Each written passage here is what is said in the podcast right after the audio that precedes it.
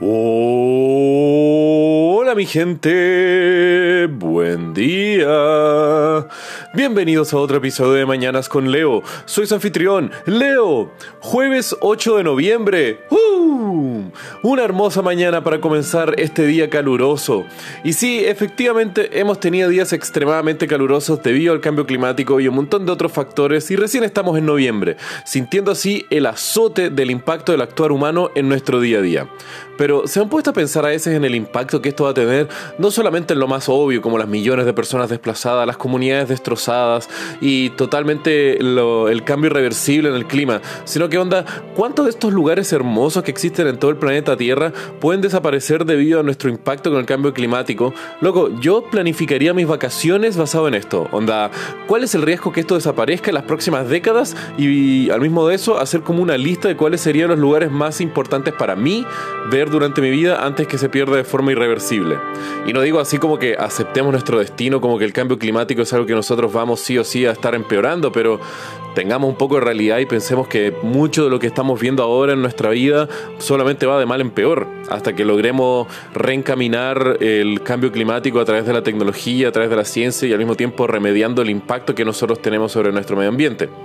Así que por el día de hoy les dejo ese mensaje, aprovechen el mundo antes que este se ahogue. y hablando de ahogarse, hoy les quiero contar la trágica historia de una misión secreta norteamericana durante la Segunda Guerra Mundial que si se las cuentan de cualquier otra forma parece la trama de una muy mala película de tragedias. Y no lo digo en un sentido burlón, sino que al contrario, porque es tan trágico que parece hasta inverosímil la sumatoria de accidentes, mala suerte y situaciones que se acumularon en la historia del SS Indianapolis, la peor tragedia marina de la historia contemporánea.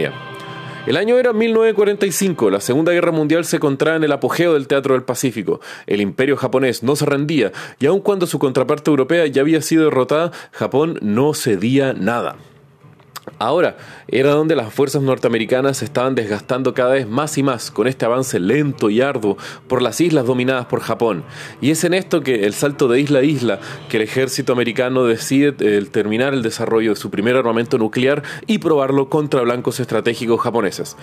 Esto después desencadena en la historia de Hiroshima y Nagasaki, todos sabemos, no sé si he hecho un episodio sobre esto, aún no, puede que lo haga futuro. Pero bueno, el tema es que el 26 de julio de 1945, el crucero pesado USS Indianapolis sale de la base militar de Tinian en una misión secreta, enviando los componentes esenciales para Little Boy, la primera arma nuclear que será utilizada en combate. Estos componentes eran principalmente el uranio enriquecido que va dentro de la bomba, y tanto era que para la época, dentro del Indianapolis se encontraba la mitad de todo el suministro uranio enriquecido del mundo. El tema es que la misión era llegar al puerto de Leyte, en las Filipinas, y por seguridad esta misión, como era secreta, no había información ninguna a excepción de los altos mandos de la Marina, eso sí, para mantener el secreto lo más posible. El tema es que a las 015, de la madrugada, el 30 de julio, ¡ay, mi cumpleaños! El barco fue impactado por dos torpedos de un submarino japonés. La explosión remeció el barco entero y este comenzó a incendiarse. La tripulación, despertando de su sueño por el fuego y el humo, corren e intentan escapar desesperadamente. Muchos fallecen ahogados por el humo, otros por la explosión y el fuego. Y lo más triste son aquellos que por protocolo, los barcos cuando comienzan a tomar agua tienen que ir cerrando los compartimientos, haciendo que muchos marinos murieron ahogados dentro de su propio barco. El tema es que de estos 1.200 tripulantes que se encontraban en el Indianapolis, más de 300 fallecieron y se hundieron junto a la nave. Y ahora es cuando comienza lo peor de la historia. Pues muchos de los tripulantes que saltaron al mar se han enfrentado a un escenario dantesco, pues son 900 hombres flotando en el océano, muchos de ellos malheridos por la explosión, otros quemados por las llamas y tienen que lanzarse al mar, el cual el agua salada comienza a quemar lentamente sus heridas. Al mismo tiempo, el impacto de los torpedos había liberado gran parte del petróleo y el combustible del barco haciendo que todos ellos, en lugar de estar nadando en aguas eh, marítimas, estuvieran nadando en una aceitosa mezcla de combustibles y agua salada. Algunos de ellos se ahogan en las primeras horas por el pánico, pero por suerte gran parte logra mantenerse relativamente bien esa madrugada, teniendo salvavidas y material flotante para la mayoría. El problema fue cuando comenzó a salir el sol.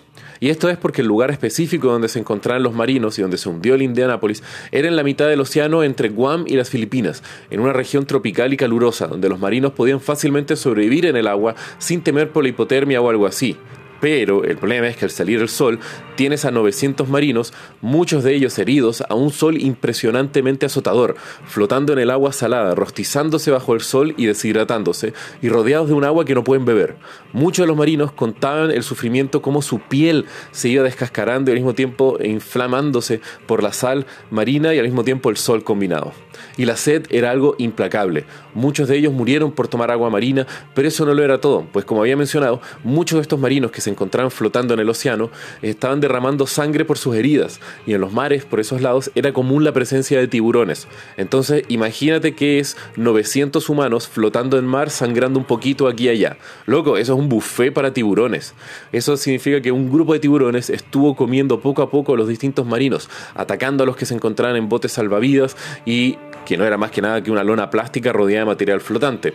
Y este asedio por parte de los tiburones fue tan largo y tan lenta la tortura que muchos de los marinos ya tenían identificado algunos tiburones que recurrentemente los atacaban, poniéndole algunos apodos para poder sobrellevar esta situación de mejor forma.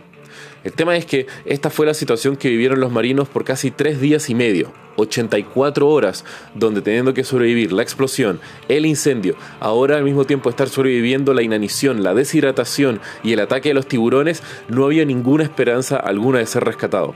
Y esto era, por como se les había comentado, la misión del Indianápolis era secreta, entonces su hundimiento aún era algo que no había sido reportado para nadie. Y fue por suerte que luego de estos tres días y medio, un avión logra sobrevolar la región y al mismo tiempo ve e identifica distintas figuras que estaban flotando en el océano, pero no había cómo identificarlos, por lo que tuvo que dar no una ni dos, sino que tres vueltas de reconocimiento hasta que este biplano logre identificar que eran marinos norteamericanos. El tema es que este avión ameriza cerca de los sobrevivientes, logrando llevarse a casi 50 de ellos, y ahí es cuando la Marina notifica a los distintos navíos, haciendo que luego de cinco días sobreviviendo al sol implacable, el calor, la deshidratación, las heridas y al mismo tiempo el ataque de tiburones, de los 900 sobrevivientes de la primera noche del Indianápolis, al cabo de los cinco días solamente 316 lograron sobrevivir la tragedia que le siguieron. Y de estos 316 uno se pregunta cómo es la fortaleza mental humana de aquellos que llegaron hasta el final de este episodio bizarro. Yo no logro ni dimensionar lo que es pasar por un ataque de torpedos en un barco, al mismo tiempo imagínate estar viendo todo lo que sucede después, estar flotando en alta mar, sin esperanza, eh, esperando el rescate y al mismo tiempo sin tener una isla cerca, sin tener alguna esperanza y estar viendo cómo los tiburones atacan poco a poco y se van comiendo a tus amigos, a tus camaradas y al mismo tiempo resistiendo la tentación de tomar esa agua marina. Uf, realmente todo esto es una prueba de la resistencia humana sin lugar a dudas y una admiración por los sobrevivientes que hasta el día de hoy se reúnen anualmente para conmemorar a sus camaradas caídos en la tragedia de Indianápolis. Y bueno mi gente, si quieren saber más de lo que les hablé el día de hoy, pueden ver los links en la descripción del episodio y como ya saben, que tengan un muy buen día. Los quiero mi gente. Besos.